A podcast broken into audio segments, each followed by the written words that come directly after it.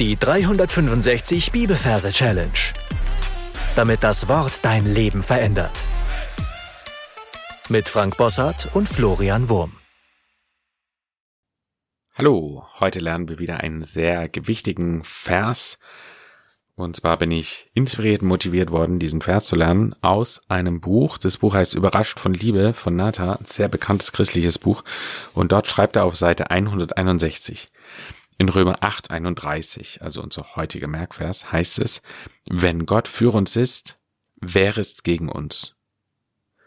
Das Wort wenn leitet hier eine reale Annahme ein. Falsch ist, vielleicht ist Gott für uns und wenn ja, wer kann dann gegen uns sein? Richtig ist, angesichts der Tatsache, dass Gott für uns ist, wer kann da gegen uns sein? Das ist keine Frage, sondern eine unveränderliche Aussage. Und etwas weiter später sagt er, erinnere dich an diese Worte, wenn du in der Schule schikaniert, an der Universität ausgelacht, am Arbeitsplatz geächtet und sogar aus der Gemeinde ausgestoßen wirst. Gott auf deiner Seite zu haben, bedeutet, in der Mehrheit zu sein. Römer 8, 31. Ist Gott für uns? Wer kann gegen uns sein? Und wie immer, falls du neu bist, du findest am Anfang des Podcasts ein paar Folgen, wo unsere Merktechniken erklärt werden. So, und diese Woche habe ich was Neues mit euch vor. Und zwar möchte ich gerne Verse nehmen, wo die Bibelbücher schon bekannt sind. Dafür dann aber jeden Tag einen neuen Bibelvers. Das heißt, heute haben wir einen Römervers. Wir hatten Römer schon. Das heißt, du darfst jetzt in Gedanken an den Merkort gehen, an dem du deine Römerverse abgelegt hast und darfst dort ein Plätzchen für unseren heutigen Vers suchen.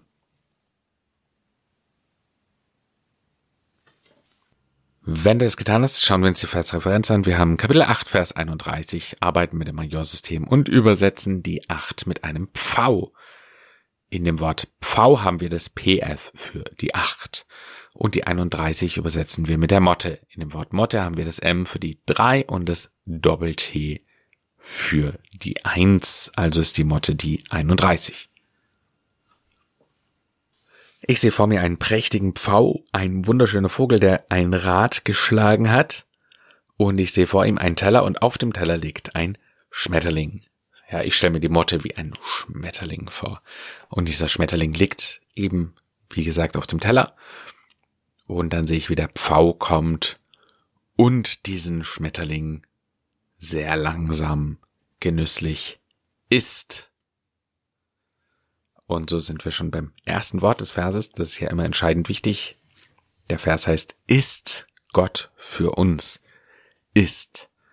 Und dann sehe ich vor dem V einen goldenen Thron, unser Merkbild für Gott. Wir wollen uns Gott hier nicht vorstellen, deswegen nur dieser Thron. Und hinter diesem Thron ist ein Werwolf. Und dieser Werwolf, der schaut den Pfau an. Er ist gegen ihn offensichtlich. Er will ihn fressen, aber kann nicht. Also ist Gott für uns. Werwolf kann gegen uns sein.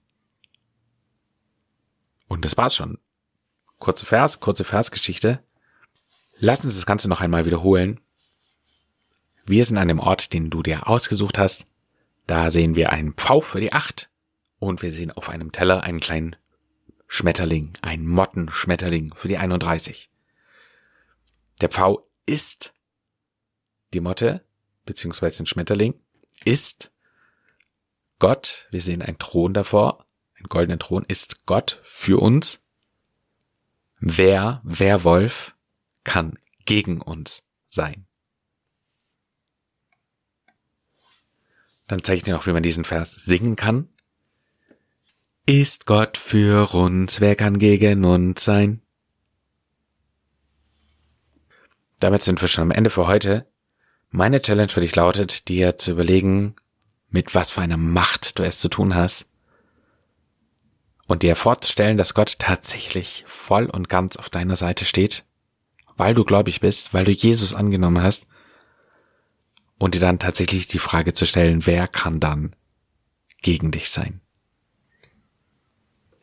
Gott segne dich. Bis zum nächsten Mal. Tschüss.